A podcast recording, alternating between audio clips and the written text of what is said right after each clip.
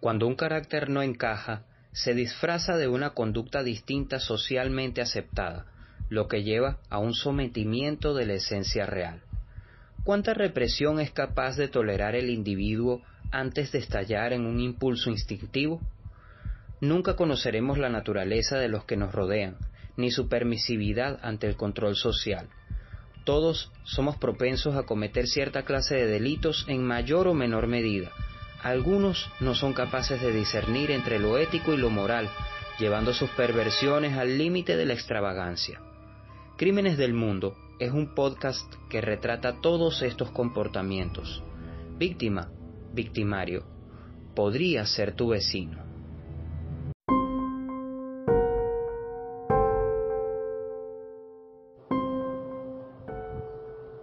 Bienvenido a un nuevo episodio de Crímenes del Mundo. En esta ocasión, más que una historia, tenemos el expediente policial de una mujer a quien dieron por llamar la Baby Farmer, un expediente que encontramos en el sitio web oficial de Thames Valley Police del Reino Unido. En el verano de 1896, Amelia Dyer, de 57 años, fue ejecutada por el asesinato de una niña. Fue un cargo de muestra. Se encontraron los cuerpos de seis bebés más y más evidencia apuntaba a al menos 12 asesinatos. Se cree que Dyer mató a muchos más bebés. Algunos expertos incluso le han atribuido hasta 400. Algunos documentos, imágenes y artefactos extraordinarios del caso sobreviven y ahora se encuentran en los archivos de la policía de Thames Valley. Una combinación de factores sociales y legales había hecho posible que Dyer asesinara a bebés para obtener ganancias económicas y escapar a la detección durante años.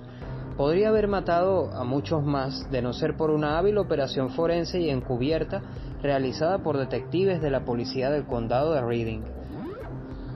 En la Gran Bretaña victoriana, las circunstancias para la mayoría de las madres solteras eran sombrías se enfrentaron a una vida de lucha cuidando a sus hijos mientras ganaban lo suficiente para sobrevivir, en una sociedad donde la paternidad sin pareja y la ilegitimidad estaban mal vistas. Los servicios de acogida y adopción rara vez estaban controlados por estándares modernos. Uno de los resultados fue la, la práctica rentable en la que los criadores de bebés actuaban como agentes de adopción o acogida por una tarifa inicial de las madres de los bebés. Aunque muchos criadores actuaron de buena fe, la práctica a menudo se usó indebidamente, lo que dificultó el rastreo de lo que les había sucedido a los niños involucrados. Peor aún, a menudo a los pequeños agricultores les interesaba económicamente que los niños que quedaban a su cuidado no sobrevivieran. En el momento de su arresto, Amelia Dyer era una mujer corpulenta de mediana edad con cabello castaño medio canoso, un mechón del cual sobrevive en los archivos de la policía de Thames Valley. Sus cartas y los informes de sus clientes la retratan como expresiva, persuasiva y creíble. Amelia Dyer se mudó a Caversham desde Gales del Sur en 1895, acompañada por su socia Jane Smith, Mary y Arthur Palmer, y su hija y yerno. Luego se mudó nuevamente a Kensington Road, Reading, más tarde ese año.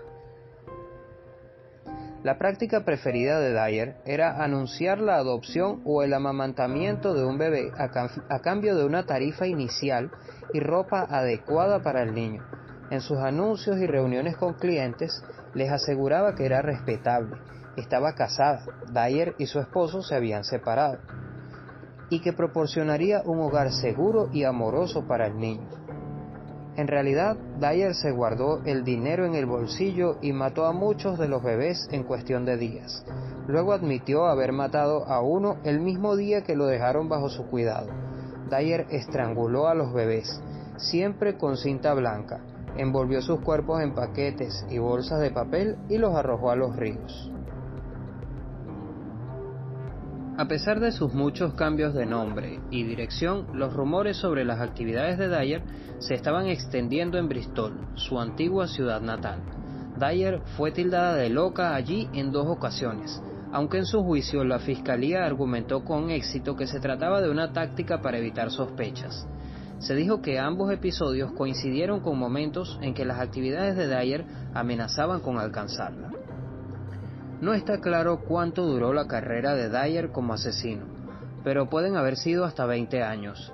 Su familia y sus asociados testificaron en su juicio que también habían comenzado a sospechar y a sentirse incómodos acerca de sus actividades, y se supo que Dyer había escapado por poco de ser descubierta en varias ocasiones. Desde un punto de vista moderno, parece increíble que los clientes de Dyer y las personas cercanas a ella no se dieran cuenta de la verdad, y es sorprendente que haya escapado a la detección durante tanto tiempo.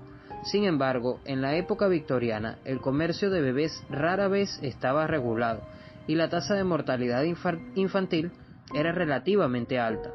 Las afirmaciones de Dyer de que los niños habían muerto por causas naturales, se habían mudado a otros hogares o habían sido devueltos a sus madres bien podrían haber parecido creíbles.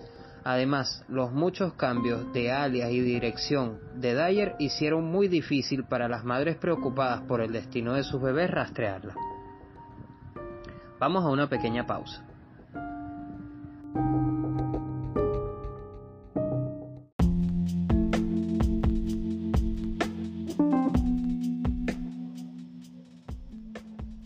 Ahora puedes seguirnos a través de nuestro canal de Telegram arroba Crímenes del Mundo. Síguenos y mantente enterado de nuestro podcast semana a semana y de las mejores historias de crimen que podemos compartir para ti. Te invito a seguirnos arroba Crímenes del Mundo en Telegram.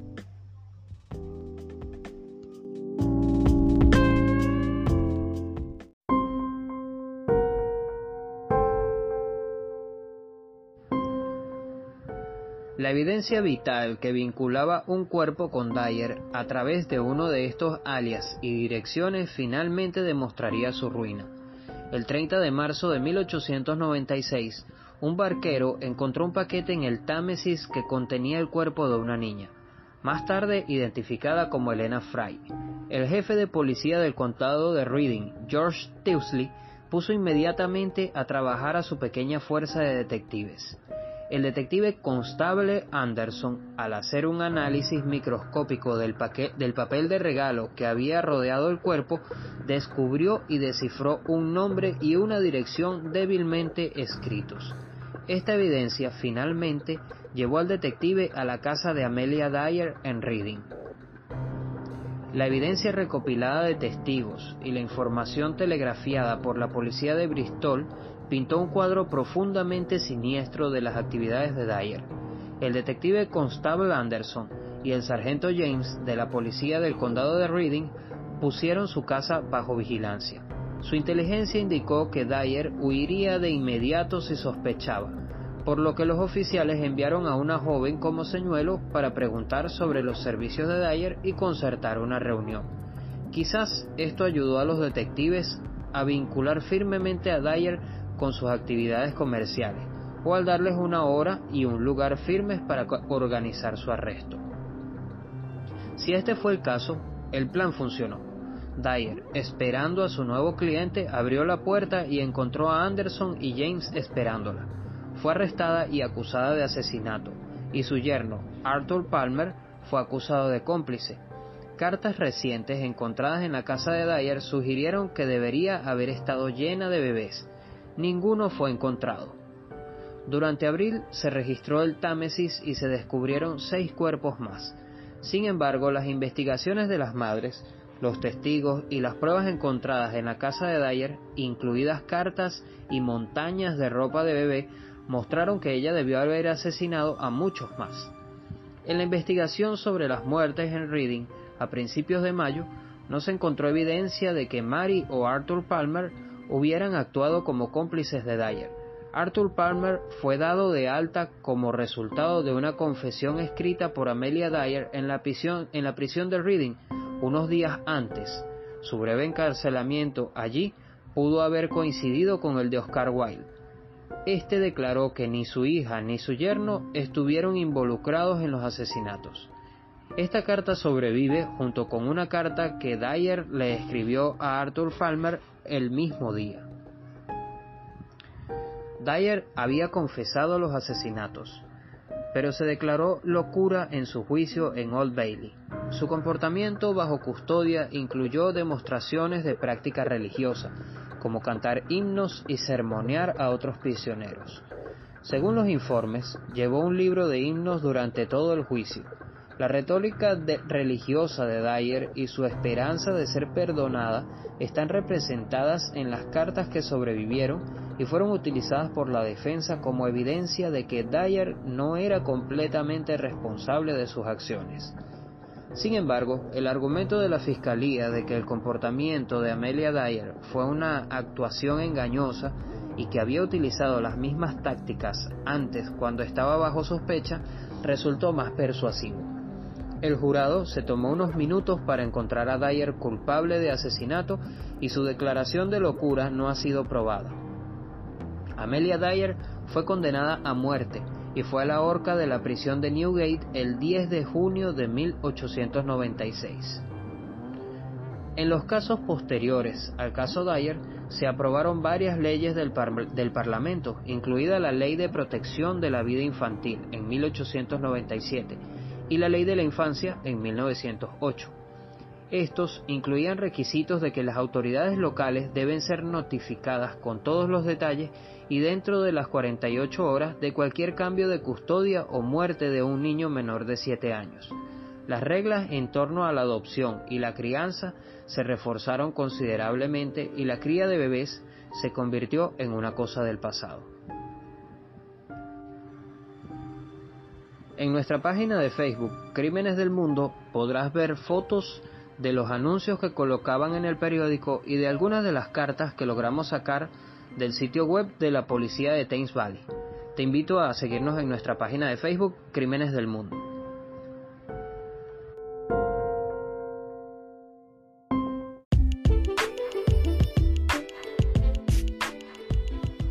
Y hasta aquí este nuevo episodio de Crímenes del Mundo producido por Fátima Sosa y quien les habla, Delwin Rivas.